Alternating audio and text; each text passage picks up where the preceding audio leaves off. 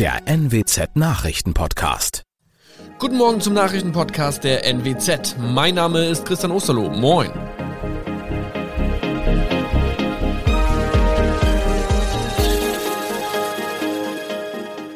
Und das sind unsere regionalen Nachrichten am Morgen. Mann spricht Kind in Kirchhatten an. Polizei gibt Entwarnung. Deutsche Lichtmiete führt Anleger hinters Licht. Und Auto geht in Auricher Kanal unter. In den sozialen Netzwerken verbreitete sich am Dienstag schnell die Nachricht, dass ein fremder Mann in Kirchhatten ein Kind angesprochen haben soll. Angeblich hatte der Unbekannte versucht, an der Schulstraße ein Kind in sein Auto zu locken. Am Donnerstag gab die Polizei Entwarnung. Ermittlungen und Gespräche an der Schule hätten ergeben, dass es sich lediglich um einen Vater handelte, der sein Kind von der Schule abholen wollte, so die Polizeisprecherin Ricarda von Seggern. Ein ähnlicher Fall soll sich am Montag in Gannekasee ereignet haben. Der ist allerdings noch nicht geklärt. Die deutsche Lichtmiete speist Anleger offenbar mit fragwürdigen Sicherheiten ab. Das legen Recherchen des bayerischen Finanzjournalisten Stefan Leupfinger nahe.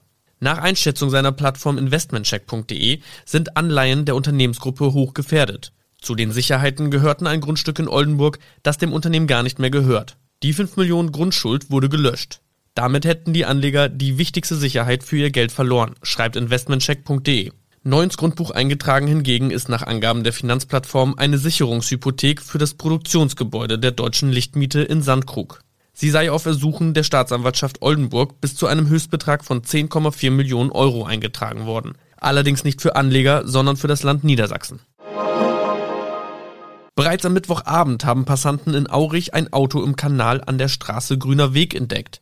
Das Auto war fast komplett versunken und schnell machte sich Panik breit. Es war nicht klar, ob sich noch Personen im Fahrzeug befanden. Eine der Passanten klingelte beim Anwohner Hartmut Benz. Der erkannte schnell, dass es sich um das Auto des Nachbarn handelte, welcher zusammen mit seiner Familie zu Hause saß. Das Fahrzeug hatte sich selbstständig gemacht. Bei mir klingelte das an der Haustür zur späten Stunde und da stand eine aufgeregte Person und äh, erzählte mir denn, dass sich ja ein Fahrzeug im Wasser befand. Und sie war sehr nervös meinte, dass da eventuell ja noch jemand drin sitzen könnte. Ja, bin ich mit dem hingelaufen und äh, das Fahrzeug dann gesehen und dann gesehen, dass beim Nachbarn sein Wagen nicht mehr vor der Tür stand. Da bin ich erstmal zu ihm gelaufen und ihn dann gefragt, ob es eventuell sein Wagen ist, der im Kanal schwimmt. Und er machte große Augen, weil im Moment auch ein bisschen erschrocken. Ja, das ist sein Wagen. Da hatte die Tochter wohl irgendwie vergessen, Handbremse oder was anzuziehen und dabei ist dann das Malheur passiert. Das waren unsere Nachrichten aus der Region. Weitere aktuelle News aus dem Nordwesten finden Sie wie immer auf NWZ Online.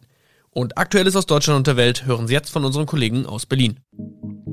Vielen Dank und einen schönen guten Morgen. Ich bin Sabrina Frangos und das sind heute unsere Themen aus Deutschland und der Welt. Lauterbach wirbt für Impfungen, drei Wochen vor Olympia und sechs Monate nach der Flutkatastrophe. Die neue Corona-Variante Omikron breitet sich in Deutschland ja immer stärker aus. Auffrischungsimpfungen sollen deshalb auf noch breiterer Front vorankommen. Bundesgesundheitsminister Karl Lauterbach sagte, für jeden, der dies jetzt wolle, stehe der Impfstoff zur Verfügung. Thomas Brockt mit den Infos aus Berlin. Jeden Tag gab es zuletzt Höchstwerte bei den Neuinfektionen. Um die Omikron-Welle zumindest halbwegs im Griff zu behalten, muss noch deutlich mehr geimpft werden. Da sind sich die meisten Experten und Politiker einig. So könnte es gelingen, aus der befürchteten Omikron-Wand einen Hügel zu machen, sagt Gesundheitsminister Lauterbach. Dazu passt, dass auch die Ständige Impfkommission sich jetzt für Boosterimpfungen bei 12- bis 17-Jährigen ausspricht, mit BioNTech und mindestens drei Monate nach der letzten Impfung. Und wir werfen einen Blick in die USA, denn dort hat das oberste Gericht eine von US-Präsident Joe Bidens Regierung verfügte Impf- und Testpflicht in größeren Firmen vorerst gestoppt. Die nicht vom Parlament, sondern auf administrativem Weg erlassene Regelung, die für mehr als 80 Millionen Arbeitnehmer gelten würde, überschreite wahrscheinlich die Kompetenz der zuständigen Behörde.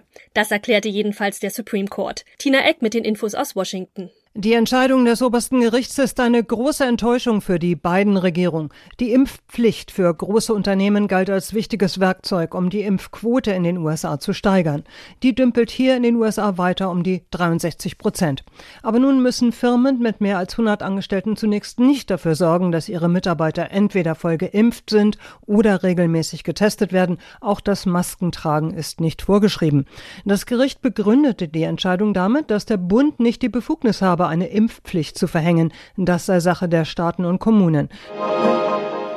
In drei Wochen ist es bereits soweit. Dann starten in Peking die Olympischen Winterspiele. An die Wettkämpfe selbst denken viele Sportlerinnen und Sportler aber noch nicht. Für sie heißt es nämlich kurz vor dem Start bloß nicht infizieren. Denn die Sorge vor einer Corona-Ansteckung ist extrem groß. Thomas Bremser weiß mehr.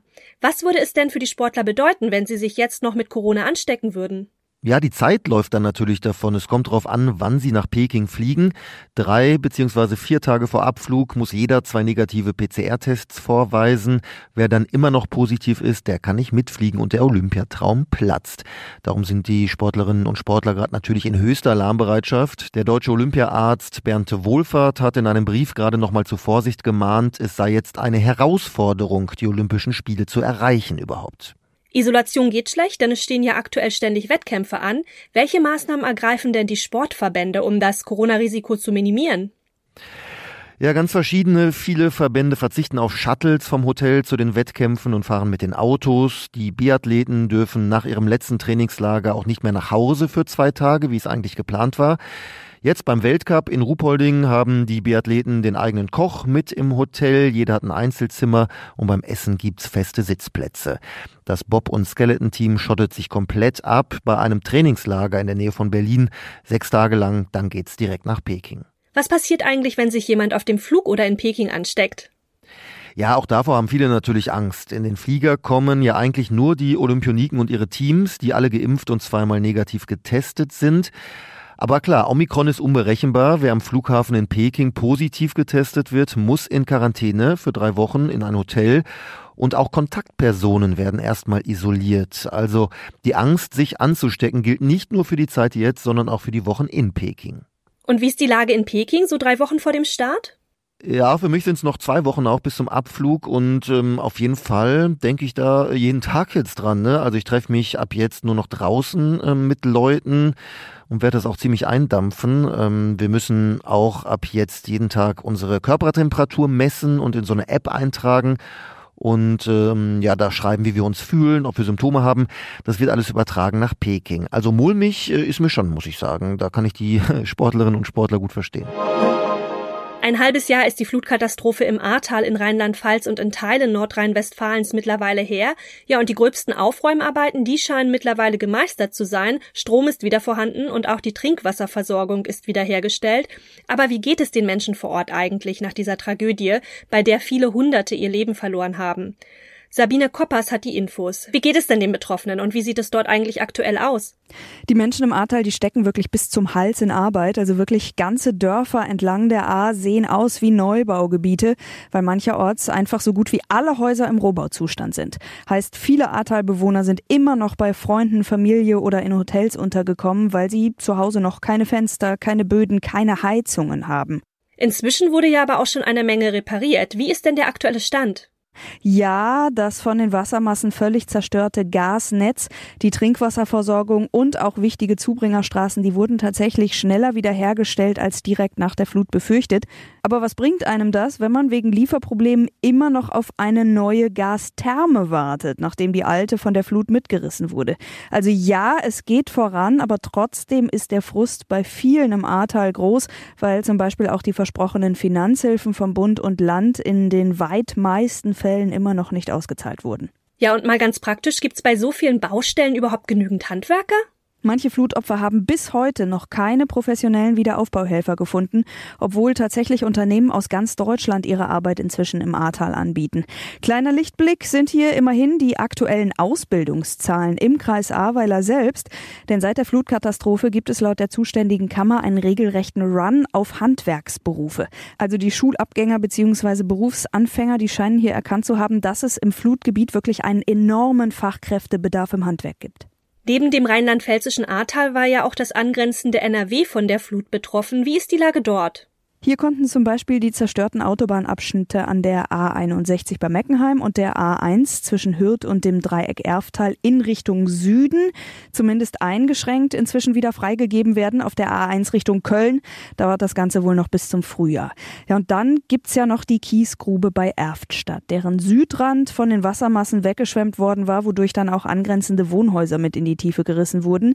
Hier wird inzwischen gegen den Eigentümer und Verpächter, fünf Beschuldigte der Betreibergesellschaft Fluggesellschaft und ein Mitarbeiter der Bezirksregierung Arnsberg ermittelt, wegen möglicherweise fahrlässigen Herbeiführens einer Überschwemmung und Baugefährdung, weil die Kiesgrube nicht ausreichend gegen Hochwasser geschützt gewesen sein könnte und die Böschung steiler gewesen sein soll als zulässig. In unserem Tipp des Tages geht's heute um Depri-Stimmung, denn auch wenn die Tage ja offiziell wieder länger werden, die dunkle Jahreszeit schlägt trotzdem vielen noch ziemlich aufs Gemüt. Langsam verschwinden auch die Weihnachtslichter überall, zurück bleibt dann nur ja trübes und graues Wetter.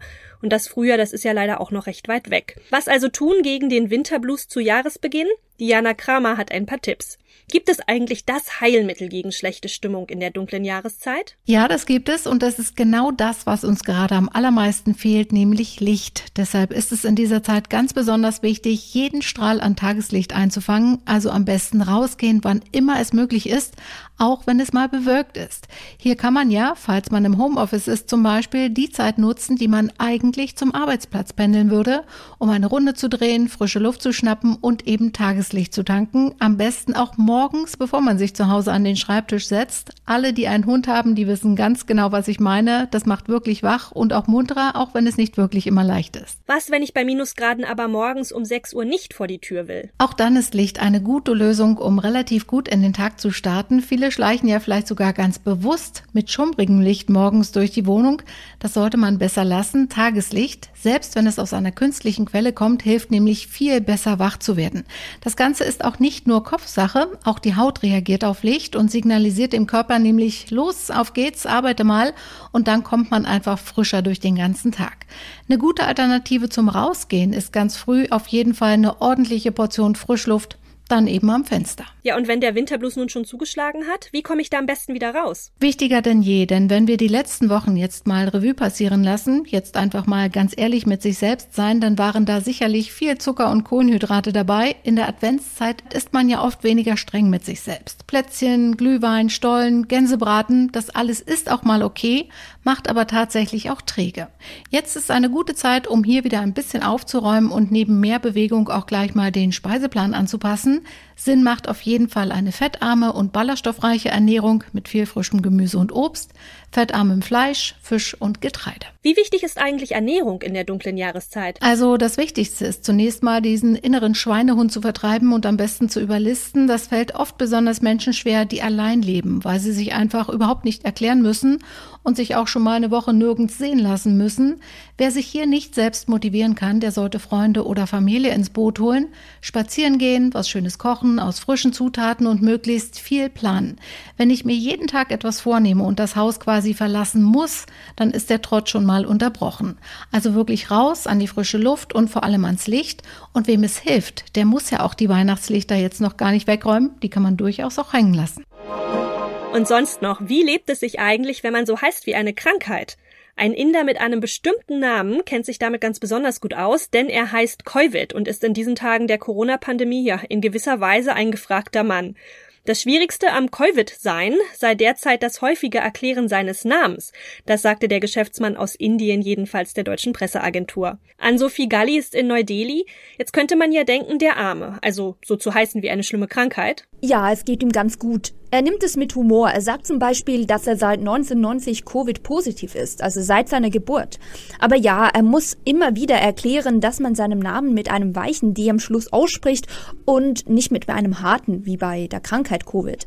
Und er sagt dann jeweils auch, dass sein Sanskrit-Name Gelehrter bedeutet. Und in einem persönlichen Gespräch, was hat er denn eigentlich schon so alles erlebt während der Corona-Epidemie? Google glaubt ständig, dass er seinen eigenen Namen falsch schreibt und zum Beispiel als er 30 wurde, da wollten ihm seine Freunde einen Geburtstagskuchen bestellen und die Konditorei schrieb seinen Namen mit einem C und nicht einem K. Also hieß es Happy Birthday Covid-30. Aber die Konditorei hat ihm inzwischen gratis ein Tiramisu mit dem richtigen Namen geschickt. In manchen Situationen gibt er heutzutage auch einen falschen Namen an, einfach um Diskussionen zu vermeiden, aber er liebt den Namen trotzdem noch. Übrigens hatte er auch schon einmal Corona und er glaubt sich da beim Impftermin im Impfzentrum angesteckt zu haben. Das war's von mir. Ich bin Sabrina Frangos und ich wünsche Ihnen noch einen schönen Tag und ein entspanntes Wochenende.